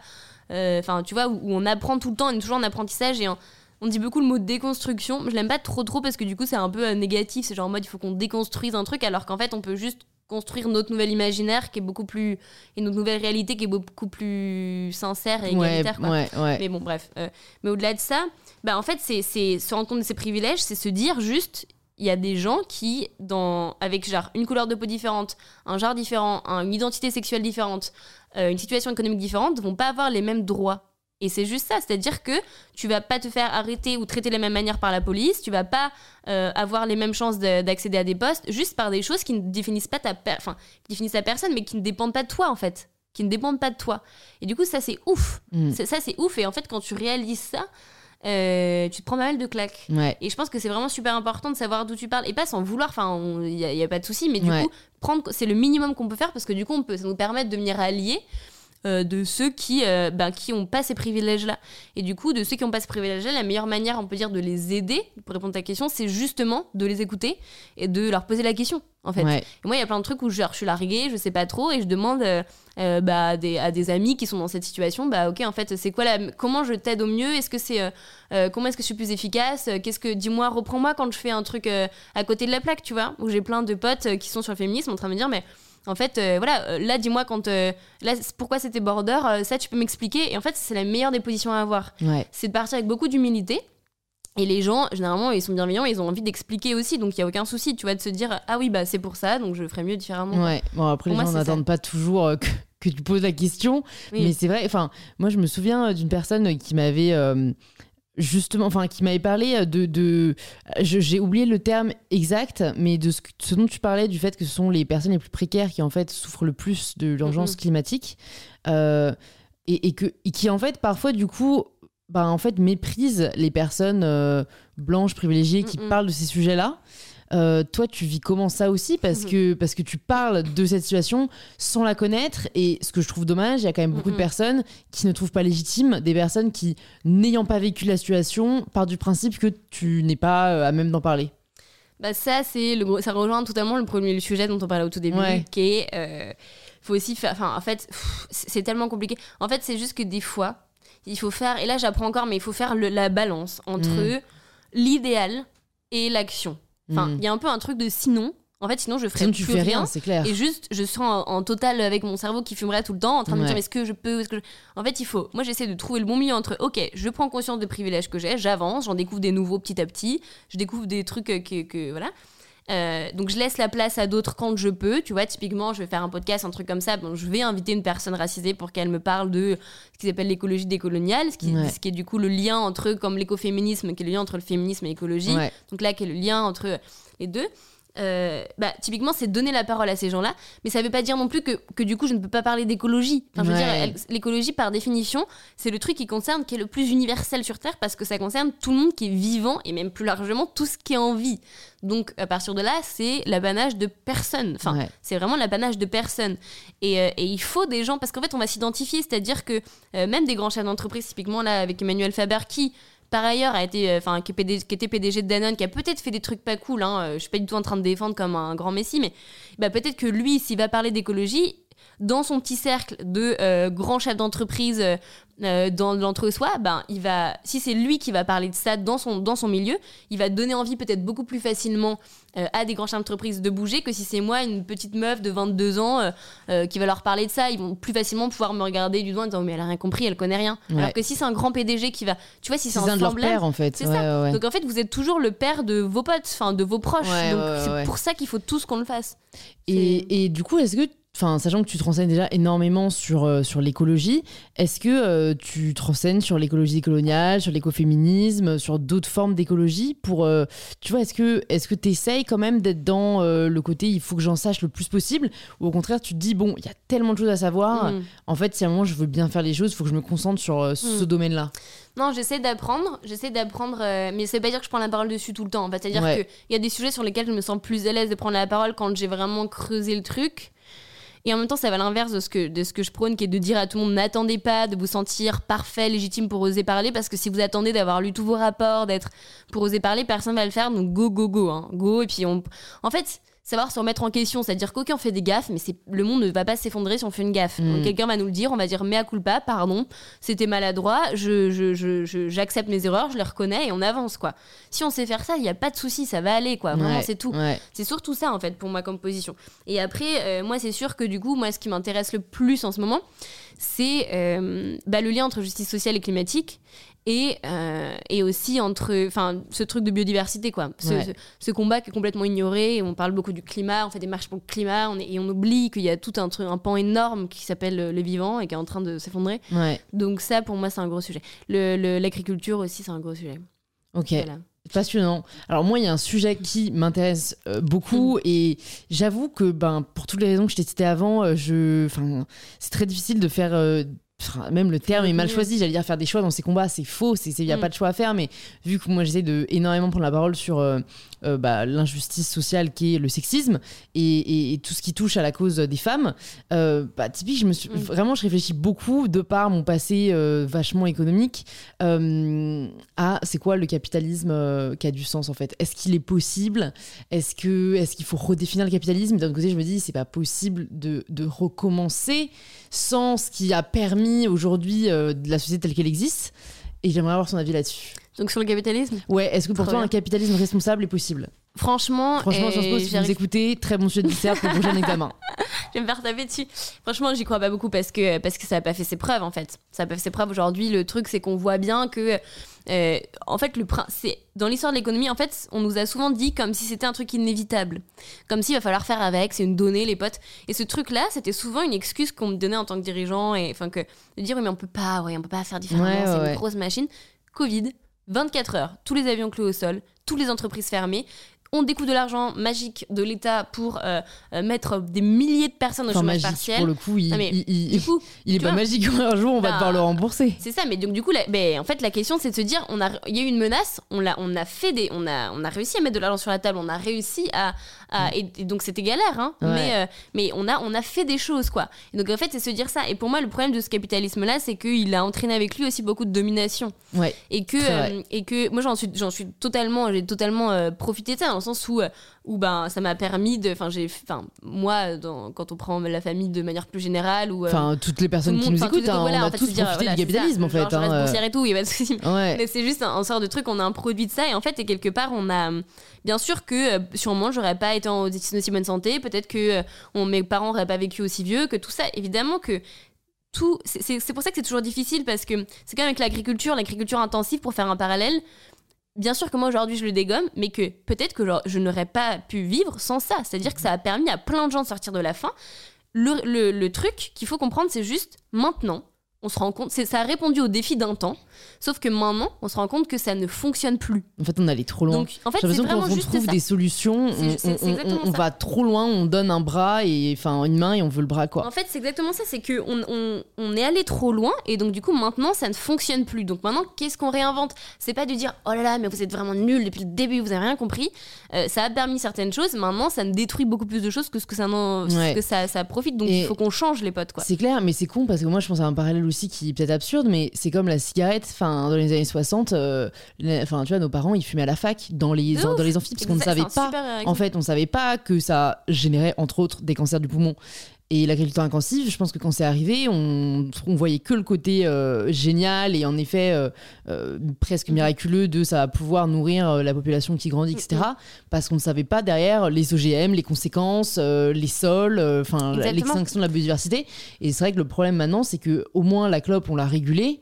Euh, On a augmenté les prix, tout ce que tu veux, et là où aussi on a peut-être fait en sorte que le capitalisme ait du sens, c'est un grand mot ce que je dis, mais au moins, euh, enfin moi franchement, il y a un truc où si on a besoin d'argent, à un moment, taxons ce genre de truc qui à un moment tue aussi le vivant. J'ai l'impression qu'on ne fait rien pour le réguler, même si on commence à faire des choses. Mais, mais je sais pas pourquoi il y a plutôt ce côté, euh, on a, on, on prend pas peut-être la, fin, l'entière responsabilité des excès que ça a généré. Mais tu vois, le, euh, en fait, quand, encore une fois, quand on reprend la distance, le, le capital, à la base, c'est du coup, c'est typiquement, ça devient l'objectif du capitalisme de capitaliser. Typiquement, une différence entre une, association et une entreprise, c'est que quand tu as du capital et que tu essaies de capitaliser, c'est que tu essaies de faire du, du profit d'un truc et que du coup, pas tout l'argent va être réinvesti dans euh, les salaires des gens, dans, euh, dans développer ton entreprise et tout. C'est que tu cherches à ce que ça devienne une fin en soi et on a financiarisé tout ça. Pour pas devenir trop complexe, c'est juste, ça revient exactement à ce que je disais tout à l'heure. C'est que si on dézoome, dézoome, dézoome, il faut se rendre compte que c'est hyper récent dans l'histoire économique, que c'est une manière de Ouais, faire, mais que c'est pas du tout la seule et que euh, ça a répondu à un défi, mais que ça a créé tellement d'inégalités et de, ça a mis tellement de systèmes de domination en place qu'en fait on peut plus aujourd'hui se dire ça fait tellement profiter qu'un tout petit nombre face à tellement de gens qui en, qui en souffrent que Ouais. pour moi ça, on peut pas euh, collectivement choisir ce modèle-là. Ouais. ça ne fonctionne pas, on détruit le vivant. En fait, on- ça, ça devient complètement fou et ça nous échappe. Ça nous échappe à un point où maintenant on en est à menacer notre propre existence. Enfin, et, et ça choque personne. C'est quand même. euh, Ouais. on, on- on se met à, à croire à un truc totalement, euh, typiquement ce truc de croissance infinie. C'est devenu tellement une- un but en soi et un- un- qu'on a des, des œillères et qu'on voit plus qu'on est en train de se mettre en danger nous-mêmes. On scie la branche sur laquelle on est assise. Ça, ça devrait quand même être notre ligne rouge. Hmm. Se dire, là, à un moment donné, les potes, on va, on va, est-ce qu'on préfère sacrifier des vies euh, pour un truc qui est factice? Faudrait peut-être repenser en Mhm. termes de, de priorité, quoi. Mais tu sais, en fait, je pense que le problème, euh, ma- ma- enfin, une de mes théories, c'est que l'homme, foncièrement, ce qui, ce qui, ce qui le nourrit, c'est aussi le progrès. Et je dis pas que la croissance est forcément le progrès, mais dans nos esprits, c'est perçu comme tel. Et je le vois avec un truc, mais tout con. hein. Les likes ou les abonnés. Mhm. C'est que toutes les personnes qui nous écoutent, je pense, sont contents quand ils ont beaucoup de likes.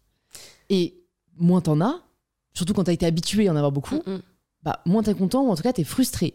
Et donc je pense que c'est vraiment une espèce de, enfin, vraiment un mécanisme du cerveau humain De chercher l'augmentation, de chercher la croissance.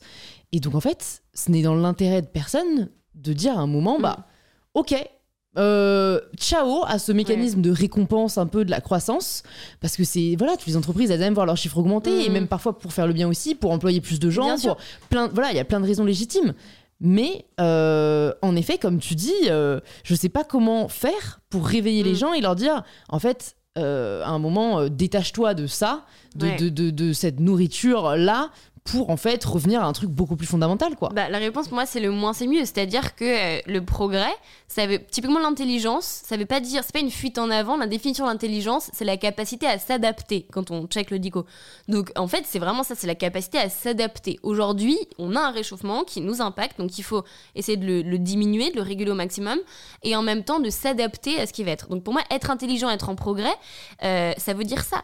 Euh, pour- pourquoi typiquement la croissance On a dit qu'on était C'est nul comme mot. Ça, Ouais, c'est Enfin, Moi, nul. je, je, je suis pas décroissante. Je Je suis la croissance croissante. verte. En fait, Ou mais bah, en fait, euh, moi, je suis croissante en santé, en bonheur, en amour, en équité des gens, en, en justice. Tout ça, je veux que ça, que ça croisse, mais indéfiniment, vraiment.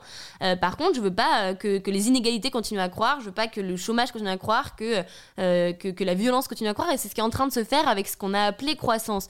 Donc, en fait, c'est juste questionner les termes, vraiment, encore une fois. Et se dire, c'est vraiment le, le. On veut pas moins. Une société plus écologique, ça veut pas dire.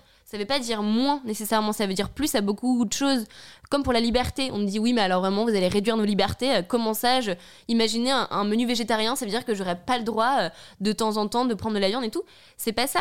Euh, Qu'est-ce que vous préférez entre la liberté de pouvoir avoir accès à un air pur et de pas mourir de cancer du poumon à cause des particules fines des voitures ou la liberté de pouvoir avoir une terrasse chauffée quand vous prenez des verres avec vos potes? Hmm. Vraiment, posez-vous la question en fait. C'est, on parle quand même de, de- en termes de proportion, quelle liberté vous voulez. Donc c'est aussi ça, c'est re-questionner les termes et on peut continuer à être dans du progrès. Typiquement les likes, pour reprendre ta, ta- ton parallèle, moi je préfère avoir euh, euh, plein de messages de gens qui me disent mais ça m'a vraiment, j'ai pris j'imagine que toi aussi j'ai pris une claque, j'ai compris un truc. euh, dans ton cas, je me suis libérée euh, de, de- d'un système de pensée où vraiment je contrôlais trop mon corps et tout. Ben en fait je me rendais compte que c'était des dictats de la société et que moi j'étais pas heureuse si, si tu changes la vie comme ça de 10 personnes, est-ce que c'est pas beaucoup plus valorisant que d'avoir 100 likes Non, mais En carrément, c'est beaucoup plus Donc, significatif. euh, ouais, ouais, En ouais. fait, ça peut être du plus, mais juste dans un truc de qualité et pas uniquement de quantité. Et là, ça change tout. Et donc, du toi, moins, tu crois euh, en quel modèle? Bah, celui qu'on va mettre en place ensemble. Ouais. C'est-à-dire qu'il a inventé. Je Ouais, pas du tout la ouais. solution. de- Bah, je sais pas, comme tu as lu de- beaucoup de, de théories là-dessus, je me dis, est-ce qu'il y a un modèle qui déjà a Mm. été théorisé euh, par un économiste scientifique, je ne sais pas Il y qui en a des milliers, mais en fait, moi, moi, je- il y en a des milliers, mais je. Parce que je pense que c'est le problème aussi. C'est que, en fait, ça serait beaucoup plus facile de dire bye bye au capitalisme s'il y avait un modèle qui nous semble euh, vraiment pertinent. euh, Bah, bah, Il n'y a, pas de modèle parfait, hein, mais. Il y a de mais- l'économie circulaire, euh, il Oui. y a, il y a tout, tout ce genre de choses. Quand je vous parlais de la théorie du donut aussi, il y a plein de choses comme ça. Mais surtout, en fait, c'est ce que nous, on va. Moi, je crois en la démocratie, vraiment. C'est-à-dire que je crois en la capacité des gens à, euh, quand ils sont formés, quand ils ont typiquement la Convention citoyenne pour le climat, c'est Ouais. assez ouf. Ouais. En gros, un super court, il y avait 150 euh, gens tirés au sort, euh, qui étaient un boulanger, un chômeur, une étudiante, et qui ont été face pendant six week-ends à des experts qui leur ont mis face à eux l'urgence climatique et sociale. Et après, ils ont eu aussi le patron de Carrefour euh, et le patron de Biocop, ils ont eu tous les, les visions, et ils ont pris des décisions, ils ont mis en place des solutions. 150 personnes qui n'étaient pas du tout militants, écolos ou quoi, trouvé des solutions, mais tellement à la hauteur et, et tellement cool que tu te dis, mais en fait, si, si juste on redonnait du pouvoir aux gens et qu'on faisait l'effort de se poser la question, mais les solutions, il y en a des tonnes. Et en fait, non seulement il y en a plein que les scientifiques euh, établissent depuis des années, euh, mais si collectivement on les décide, elles seront, elles seront poussées par nous, les gens. Et alors là, ça peut être tellement puissant. Donc moi, c'est la solution, c'est la démocratie. C'est juste, euh, venez, on se pose la question ensemble Mm. de ça. Et on, et on le fait, quoi. Bah, moi, j'aimerais vraiment. Enfin, je te rejoins vachement sur ce côté, en plus, euh, la force du collectif et, et- même confronter les points de vue de personnes de différents milieux, différentes ethnies, etc. Mais j'ai l'impression qu'il y a aussi un biais humain. Et ça, j'ai l'impression que c'est aussi assez euh, réparti de manière aléatoire. En fait, il y a des personnes très individualistes, il y a des personnes très collectives. Et donc, en fait, c'est un peu l'homo economicus, quoi. Le côté où, euh, ouais, mais il y a des personnes qui vont juste rechercher leur intérêt personnel, et c'est pour ça qu'il y a des personnes qui volent, et c'est pour ça qu'il y a des personnes qui font des trucs vraiment pas cool dans ce monde, tu vois. Et du coup, euh, j'ai ce côté-là où la démocratie, euh, bah, gé- génial, mais, mais voilà, j'ai un doute sur est-ce qu'il y a pas des personnes qui vont un peu faire niquer le truc parce que euh, fondamentalement, eux, ils rechercheront avant tout leur intérêt propre et, et, et peut-être aussi parce qu'ils n'ont pas d'autre choix, tu vois. Je, je Ouais. juge pas, quoi. Bah, en fait, c'est ce qui se passe aussi quand on a un, un, un- un modèle où on a des élus. Sauf que c'est encore dans un plus petit nombre. Donc, du coup, il y a, il y a proportionnellement plus de chances que, euh, que les quelques-uns qui sont individuels et qui, euh, et qui sont, euh, pour le dire, des connards, bah, que eux, que leur parole ait plus d'impact parce qu'ils vont représenter des milliers de personnes. Donc, Ouais. en fait, si, plus on est collectif, plus du coup, bah, proportionnellement, ces gens-là vont moins avoir de poids. Donc, quelque part, et il y a, il y a beaucoup de belles histoires. Par exemple, il y avait un climato-sceptique dans la Convention citoyenne qui s'appelait Olivier et qui, face à euh, cette super belle aventure, a carrément changé. Moi, je crois beaucoup dans la capacité des gens à changer. C'est ce qui Mm. me fascinait aussi avec les, les, les- la délinquance juvénile. En fait, t'as des gens qui font euh, des crasses pas possibles à leurs camarades, euh, qui se mettent à voler et tout. Et quand tu creuses un peu, tu te rends compte que bah, c'est qu'ils ont eu, au lieu de les enfermer en prison, bah, tu te rends compte que de mieux, euh, de mieux gérer les foyers, de mieux gérer les gens qui se retrouvent orphelins et qui galèrent et tout, et ben en fait, ça te permet d'éviter derrière la conséquence. Donc, si tu t'attaques vraiment à la source des trucs, euh, bah, tu peux tout changer. Donc, Mm. je crois beaucoup dans la capacité de, de l'humain à, à, à avoir une sorte de rédemption, quoi. Ouais. Et donc, euh, et donc à changer. Et, et, ouais, peut-être que c'est naïf, hein, mais. Bah, de toute façon, je pense qu'il faut être naïf pour faire bouger les choses parce que sinon, euh, sinon on fait rien. Non, mais en plus, là, je, je me suis grave fait l'avocat du diable euh, Non, mais pendant raison, bien, parce que, comme ça, ça- alors que à la base, je suis grave au contraire, comme toi, la personne qui a grave la foi, l'énergie et tout. Mais c'est vrai que fondamentalement, je pense qu'on a tous et toutes des, tu vois, des questions et je me suis dit autant que moi je Mais les pose pour qu'on pour qu'on cherche des pistes de est réponse. d'accord Et puis en plus, c'est génial vu que comme euh, dans l'absolu, t'as plein de réponses à apporter. Je trouve que ça apporte quand même énormément d'espoir. Bon, j'aimerais continuer ce podcast honnêtement euh, encore des heures et des heures. Malheureusement, et c'est là où on voit que la technologie n'est pas parfaite, la technologie ne nous permet pas de garder un espace mémoire suffisant pour que la qualité de ce Les podcast soit. Non, non je, je pense que non. Donc je pense à le dire maintenant parce que je- généralement je le dis à la fin de l'épisode, mais pensez à envoyer un message euh, à Camille, à partager l'épisode si jamais vous l'avez apprécié en story et tout, parce que euh, c'est ça qui nous permet aussi de savoir que l'épisode vous a parlé et que on fera une deuxième partie, peut-être voire même une troisième, tellement je pense qu'on a de choses à dire. J'ai envie de te demander juste là, pour toi, euh, c'est quoi les next steps? Parce que dans l'urgence climatique, il y a tellement de sujets. Est-ce que c'est pas difficile aussi pour toi parfois de te dire, euh, bah, de prioriser mm. en fait?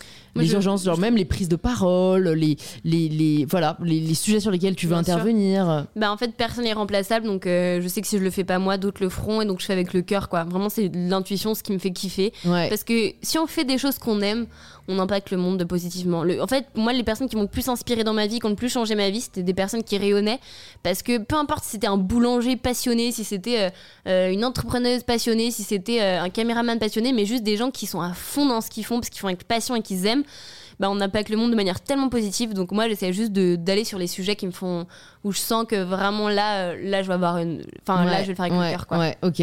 Donc, est-ce que, euh, ouais, là, j'ai parti en bateau en Islande parce que j'avais très envie dans le plus gros, euh, dans le plus gros glacier d'Europe, à interviewer des scientifiques, faire un documentaire sur ça. Partir en bateau avec trois amis en bateau à voile. Voilà. Génial. Donc tu fais le trajet France-Islande en bateau. J'ai trop peur et, euh, et pareil que c'est il y a des vagues monstrueuses et j'ai mal de mer donc je sais pas comment je vais faire mais justement généralement ce qui me fait peur c'est ce qui euh, est le plus beau derrière donc je continue à aller chercher ce qui me fait peur un peu. T'as raison, il faut sortir un peu de sa zone de confort. Bah, j'allais te demander si juste enfin il y, a si on pense à Camille euh, peut-être avant qu'elle entre à Sciences Po et qu'il se passe tout ce qui s'est passé quels seraient les, les trois enseignements que tu aurais envie de lui dire voilà pour qu'elle l'apprenne peut-être mm. plus tôt ou peut-être qu'il y a des personnes qui nous écoutent et qui voilà mm. n'ont pas euh, forcément l'occasion de d'avoir ces leçons et de les vivre.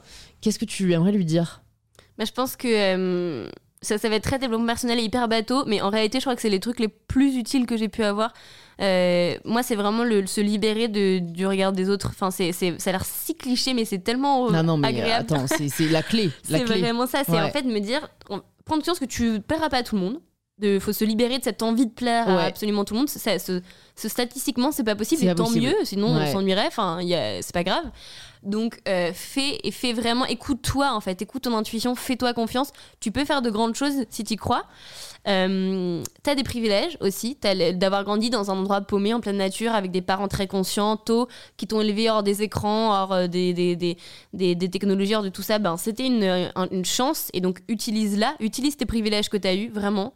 Euh, tu te dois de penser un peu plus grand que toi-même en fait. C'est pas tant un choix, un truc cool. Hein. On se doit de penser plus grand que nous-mêmes. On peut pas juste être là et kiffer notre vie quoi. Euh, quelque part, euh, on a, c'est quand même tellement précieux et hyper improbable le fait qu'on soit en vie. Moi, je trouve ça complètement fascinant. Ah ouais, parfois quand tu te penches dessus, c'est vertigineux. C'est complètement. Quand tu penses juste sur comment t'es arrivé là aussi, genre la non, mais... processus de grossesse et tout. Bref. Moi, je trouve ça. Non mais c'est complètement. On peut pas juste comme ça laisser à côté. Enfin, c'est c'est tellement dingue qu'on se doit d'honorer ça vraiment. Ouais. Et je lui dirais, euh, ouais, je dirais euh, bah, que ça va aller en vrai. Ça va aller. Génial, génial. Euh, j'ai quelques petites dernières questions pour toi. Si tu as une ressource à nous conseiller, it's gonna be hard pour toi, donc tu as le droit d'en conseiller plusieurs. T'en as, en as une Parce que franchement, moi, je suis preneuse de plusieurs. bah, de, un livre peut-être où quelqu'un a écouté en conférence qui est hyper clair, c'est Aurélien Barraud. Je sais pas si vous le connaissez déjà. Ah, ça me dit rien. C'est un. En fait, peut-être vous avez vu plutôt parce qu'il a des grands cheveux longs et c'est un astrophysicien. Ouais. Et en fait, c'est ma passion sur Terre parce que le type, il a allé juste une seule vidéo. Il a fait une interview brute qui dure une heure, une heure et demie la claque, le truc que j'envoie à tout le monde, même s'il a fait un an, c'est tellement d'actu. Et en fait, il l'explique super euh, clairement, avec des. Tout le monde peut comprendre. Et vraiment, il te met une claque dans. Enfin, en fait, tu comprends tout. Enfin, tu comprends vraiment plein de choses euh, de science, mais euh, sur l'urgence climatique, mais de manière hyper claire. Donc là, moi, ça, mmh. c'est hyper important, trop cool. après, qu'est-ce que j'aime beaucoup aussi? J'aime beaucoup bah, les vidéos de la barbe. Ouais, euh, ouais, donc le youtubeur. De Nicolas Merliot, voilà, elles, sont, elles datent un peu, mais pareil, en fait, il prend des sujets genre l'agriculture, euh, l'effondrement, et il en fait un espèce de truc en mode un peu drôle aussi, où du coup, c'est quand même assez agréable et, et c'est plus chill. Euh, et regarder des films, moi j'aime beaucoup euh, bah, Cyril Dion, j'en parle souvent parce que c'est un peu mon, mon besta, mais, mais, euh, mais là il fait des films où il y a du beau dedans, il y a des solutions. Si vous avez jamais vu Demain, ça a quand même transcendé plein de gens. donc il a fait le tour du monde des solutions qui existent et ça fait tellement du bien de voir des gens qui agissent. Ouais, clairement. ça donne envie de le faire. Donc faites ça, il va sortir un nouveau film je vais faire la voix française, mais du coup, il n'y a pas de voix française. mais c'est incroyable et qui s'appelle Animal. Ouais. Et là, ça, pareil, c'est trop stylé. Enfin, donc regardez, ces trois-là sont cool. Une fille, parce que c'est un peu dommage d'avoir c'était que des mecs, je trouve ça un peu nul. Il y a, bah si, sur la finance, en vrai, Eva Sadoun, dont je vous parlais, toutes ces questions économiques et tout dont on a parlé, elle, elle en parle vachement bien. Et, euh, et elle, pareil, elle vulgarise beaucoup. Moi, Ouais. j'aime beaucoup euh, donner des vulgarisateurs qui fait que tout le monde peut comprendre des sujets. Ouais. Tout est, en fait, rien n'est complexe du moment qu'il y a des gens qui sont qui, Qui l'expriment prennent assez d'humilité. claire. Voilà, exactement. Donc, euh, donc si ça vous intéresse, allez voir ça. Je trouve Voilà. que le mot vulgarisé est moche. C'est, il est très moche. Démocratisé, en fait, on devrait dire. Vulgariser, c'est vrai que c'est un peu nul parce que ça Bah, devient fait, vulgaire. bah ouais, ça vient de vulgaire, tu vois, c'est, pas ça donne pas envie, alors qu'en fait, il démocratise, c'est très noble, quoi, de démocratiser. euh, Ouais, c'est pas mal. l'information. T'as raison, c'est mieux, Euh, je dirais ça. Est-ce que s'il y avait une personne que tu aimerais entendre au micro d'InPower, tu aurais voilà, des Mhm. suggestions, des, de- des envies, des demandes? Mhm. Ben, je vais te dire Eva parce que ça, ça va trop résonner avec tout l'aspect entrepreneurial que tu peux avoir, mode et tout. Ce serait vraiment génial que tu l'invites. Euh, Marion Cotillard, c'est rigolo. Ouais, bah ça c'est marrant, tu parlais de voix française. Moi je devais. t'as- euh, pe- petite excuse que j'ai jamais sortie, je devais jouer dans la môme. Mais non, Je devais jouer Marion Cotillard enfant. Et mes parents ont dit non parce que je devais rater deux semaines de cours en CM1. mais non. Voilà Voilà Mais bon, écoute, je serais peut-être pas là avec toi aujourd'hui. trop drôle. Trop non, cool. oui, elle qui est. Juste parce que je sais pas ce qu'elle s'engage quand même pas. En fait, euh, on dit, ok, c'est juste une star comme ça qui du coup fait le truc pour le climat. Je pense qu'on sait pas à quel point elle a impacté des décisions de malades sur le climat euh, totalement off. Euh, typiquement sur la Convention citoyenne, on lui doit plein de trucs et personne ne le sait, donc Génial. petit moment de lui rendre hommage. Ouais, t'as bien raison. Trop cool. Bah, du coup, la dernière question, c'est la question signature du podcast. Ça signifie quoi pour toi prendre le pouvoir de sa vie? Prendre le pouvoir de sa vie, bah, c'est peut-être réaliser que le pouvoir, c'est pas un truc qu'on a ou pas, c'est un truc que tu prends ou que tu laisses aux autres. Vraiment. Et donc, euh, quelque part, il y a plein de gens qui se gênent pas pour le faire, et c'est souvent les mêmes. Donc, euh, il faut qu'il y ait des jeunes, des meufs, euh, des personnes non binaires, des personnes euh, qui, font, qui sont issues de ce qui sont aujourd'hui des minorités, qui prennent le pouvoir vraiment, et parce que si on ne le fait pas nous, on va pas nous le donner en fait. Mhm. Donc, il faut qu'on se batte parce que nos idées, elles méritent d'exister, elles sont partagées par beaucoup plus de gens que ce qu'on pense, et il faut qu'elles soient défendues dans les grandes instances, dans les grandes entreprises, euh, en démocratie, et qu'elles impactent le monde, quoi, pour que ça bouge. Génial. Bah écoute, merci beaucoup Camille pour euh, cet épisode qui, je pense, aussi est une claque pour euh, beaucoup d'entre nous. Merci à tous celles et ceux qui sont encore là. Euh, bah, si jamais vous voulez en savoir plus sur Camille, sur ses actus, sur ses combats, Camille, où est-ce qu'on peut te retrouver? Bah, sur Graines de Possible, qui est mon compte Insta, où en fait, c'est là quand même où je partage le plus de trucs. Ouais. Du coup, c'est un peu le lien entre des, beaucoup de vulgarisation, donc de démocratisation, Ouais. des chiffres, des trucs que je partage, de l'action concrète où je vous invite à venir à Paris, vous envoyer des lettres, des mails aux députés.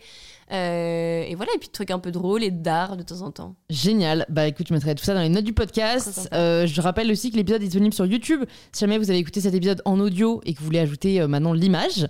Et puis bah à très vite Camille. À très vite. Bye. Salut. J'espère que cette conversation avec Camille vous a autant inspiré que moi. Si c'est le cas, vous pouvez nous le faire savoir en partageant un post ou une story sur Instagram en nous taguant arrobase graines de possible et arrobase mybetterself pour qu'on puisse le voir et interagir avec vous. Cet épisode est déjà fini, mais heureusement il y en a beaucoup d'autres déjà disponibles sur InPower.